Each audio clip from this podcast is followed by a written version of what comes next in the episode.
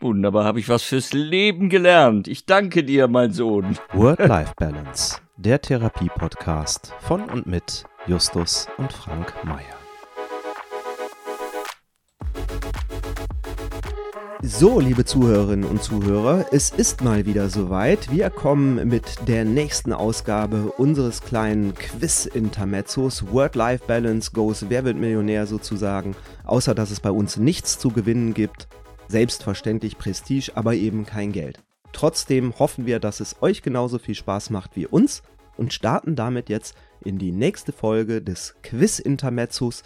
Diesmal mit dem großen Thema Buchstaben. Also, bist du bereit, liebster Vater? Ja. Ja, wunderbar. Dann fangen wir jetzt an mit Frage 1.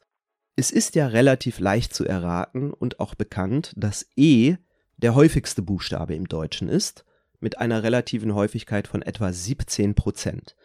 Aber welcher Buchstabe ist denn der seltenste? Mm. X? X ist der zweitseltenste Buchstabe. Dann Also du bist sehr nah dran. dürfte der seltenste Y sein. Das ist der drittseltenste Buchstabe. Er kommt etwas häufiger vor als das X. Tja, was bleibt denn da noch? XYZ? Q, Q. Richtig. Q. Das Q ist es. Q ist die richtige Antwort ähm, mit einer relativen Häufigkeit von 0,02 Prozent. Mhm. Aber Q, X und Y liegen wirklich sehr nah beieinander. Ja, Also du bist sehr schnell, finde ich, auf die richtige Antwort gekommen. So, äh, nächste Frage.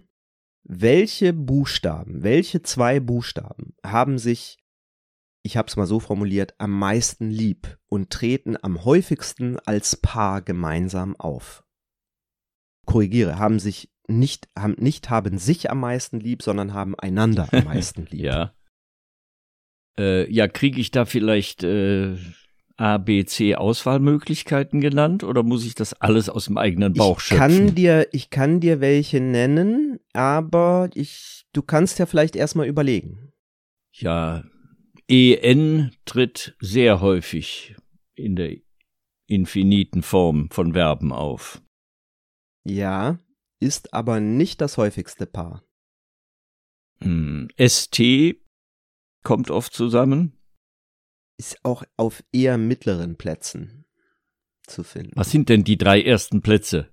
Denk mal, denk vielleicht mal eher an Substantive. Ja, was gibt's da? PF, PL, Denk mal ans Ende, Ende der, der Worte, der Wörter. NT, äh, RT. Nee, also so wörtlich habe ich es jetzt nicht gemeint mit Ente. Wort, Nee. Ente. Ich verrate es dir. Das häufigste Buchstabenpaar in der deutschen Sprache ist ER. ER, ER. E wie Erich, R wie, wie, wie Richard. Richard. Ja. ER, genau. ach so. Ja, die Nomina Ja, Agentis. ist halt die Endung sehr vieler Substantive. Bäcker, ne? Metzger, Laster, Schäfer, Schneider, Meier. äh, Der Hm. Adventskalender. Ja, mm, Ne? okay. Das ist die häufigste Paarung. Das ist die häufigste Paarung. Und die zweithäufigste? Ich habe mal geguckt, ähm, äh, die habe ich jetzt gerade nicht so. im Kopf, aber ich habe noch mal geschaut, wie es denn mit IN ist. Also äh, die Adventskalenderin Mhm. sozusagen. Ne? Und IN folgt erst auf Platz 6 beziehungsweise Platz 9, je nachdem, welche Studie man da als Grundlage zu Rate zieht. Ja, das. Ich muss aber dazu sagen, diese Zahlen stammen aus dem Jahr 2014. Ja. Neuere habe ich jetzt nicht gefunden. Und das fände ich tatsächlich mal interessant zu sehen, Ja, wird sich verändert haben. genau, wie sich IN sukzessive so weiter nach vorne schiebt in Ja, diesem Ranking. ja, bestimmt. Ich glaube nämlich, dass das so Ja. ist durch entsprechend halt Gendersprache. ja, ja. Mhm. Ja. Okay. Gut, kommen wir zur nächsten Buchstabenfrage. Mhm. Wie viele Wörter, die nur aus einem einzigen Buchstaben bestehen, enthält der Duden? Äh, eins oder höchstens zwei. Es sind drei. Es sind drei. Okay. Also Ja. O. Und zwar A, I und O. Mhm. Also A und O hatte ich erwartet, Mhm. Das I nicht unbedingt. Aber ja, der Duden listet auch das I als Ausruf Ohne H? ohne H. Mhm. Wie gesagt, ich hätte es auch nicht erwartet, aber es ist so, ja. Okay. Gut, nächste Frage. Wie viele Wörter, die ausschließlich aus Vokalen bestehen, gibt es laut Duden? Also drei haben wir ja schon aus der vorherigen Frage, ne? Ja, gut. Wir können gerne mal zusammen ja überlegen, oder du überlegst und ich, ne? Wie viele da noch dazukommen? Ja, das, wie viele dazukommen, das ist ja, das kann man ja so gar nicht Nur schätzen. Vokale. Man kann, es ja, sind nicht viele. Es sind nicht die viele. Aue zum Beispiel. ja, ist eins. Ähm, Davon ja auch die Variante Au ohne das E hinten dran. ja, ne? ja, klar, gut, aber das ist Die ja Au. ein Wort. Mm, Ja, Ein Wort, das dann auch dekliniert werden kann. Und ja, aber in der Deklination kommen ja in der Regel Konsonanten mit rein. ne, beim Plur. Die Auen zum Beispiel Ja. ist kein Wort, das nur aus ja, Vokalen stimmt, besteht. stimmt. Puh. Also zwei, Au und Aue. Was noch? Ei, Ja, richtig, drei. das vom, vom Gackel gelegte Ei. Ja, Ähm, Au, Ei. Ja, dann gibt's Ausrufe wie Ui. ja, ui, richtig, vier. Ähm, hm. Au, Ei, Ui. Noch ein Ausruf. Oi. Weiß ich nicht. Ja, Gibt's den? richtig. Allerdings in der Schreibweise EU, nicht OI. Oi. Ach so. Oi? Ja, Als Abkürzung. nee, EU? Ja, oi. Und was soll das bedeuten? Ja, der Ausruf, oi. Habe ich, in, de, hab ich in der Schreibweise noch nie, nie gelesen oder gehört. Also, hören kann man es ja nicht, aber Ja. puh, mehr fällt mir jetzt nicht ein. Ich verrate dir, es sind insgesamt also noch sieben zusätzlich zu den einbuchstabigen Her Wörtern. damit. Also zwei fehlen noch. Auf das eine wäre ich auch im Leben nicht gekommen. Das ist einfach die Kombination IE. Je. Das soll irgendwie ein, eine Schreibweise, mundartliche Variante von Ja sein. Hm, nie gehört. Und dann gibt es noch ein Synonym für Insel, das nur aus Vokalen besteht. Kennst du es zufällig? Nee. Ist auch sehr norddeutsch, glaube ich, so geprägt. Die Oje. Die- O-I-E. Auch nie gehört.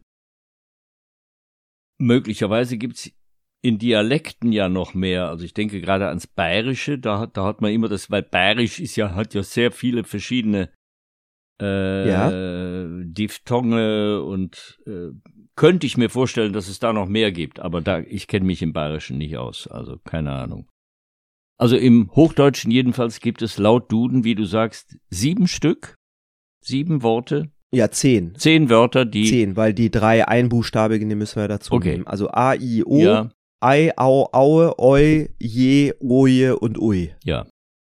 Die Aufgabe, die du jetzt kriegst, ist aus diesen zehn Wörtern eine Geschichte zu schreiben. Ja, eine ganze Geschichte. Ohne Ne, eine ganze Geschichte, aber Konsonanten, nur ne? unter Verwendung dieser, dieser Wörter. Ja, ja. Ja, ich glaube, die wird sehr einseitig. ist die Strafe für das kurz. Quiz. Mensch, da hast du mich aber Mhm. gezwiebelt. Wie soll man sowas wissen? Ja, aber eine Frage ist noch übrig. Aha, Wir machen ja immer okay. fünf. Du, du hast erst, du hast erst vier Ja, okay. überstanden. Eine musste jetzt noch. Bitte. Und die Frage lautet, die fünfte, welches ist der lustigste Buchstabe? Ich gebe dir hier vier zur vier Ja, Antwortmöglichkeiten bitte. zur Auswahl, ja? Ist es B oder P oder L oder K? Der lustigste Buchstabe. Was heißt denn das überhaupt, der lustigste Buchstabe? Ja, ich, ich erkläre es mal kurz. Ein Sprachwissenschaftler namens Richard Wiseman, der hatte mal eine Studie gemacht, in der er unter anderem dieser Frage auf den Grund gehen wollte. Und da hat er folgenden Test aufgebaut. Und zwar ähm, eine, ein Witz, der sich in verschiedenen Varianten erzählen lässt. Der Witz geht folgendermaßen. Ich erzähle ihn jetzt mal, hm, sag mal irgendein Tier. Vielleicht nicht gerade ein Fisch, sondern ein Landtier. Hase. Ja, Was macht denn der Hase für ein Laut? Äh, Nimm mal ein Tier mit einem Laut. Esel. Der Ja. Esel. So. Also, er hat das getestet mit einem Witz, der da lautet: Stehen zwei Esel auf dem Feld. Sagt der eine, IA. Antwortet der andere, das wollte ich auch gerade sagen. Mhm. Und diesen Witz, den kannst du natürlich mit einem Esel erzählen, den kannst du, was weiß ich, mit einem Elefanten erzählen, mit einem Pferd, Mhm. mit allen möglichen Tieren. Ne? Und er hat diesen Witz halt seiner Testgruppe mit unheimlich vielen Varianten entsprechend ähm, gezeigt und hat dann quasi gemessen, welche Variante die am witzigsten fanden und hat daraus Rückschlüsse auf die Laute gezogen, weil der Inhalt des Witzes ist ja immer gleich. Es kam aber raus, am lustigsten fanden die äh, Versuchsteilnehmer die Witzvariante, es wurde auf Englisch gemacht, mit Ente und Quark, also mit Duck und Quack. Mhm.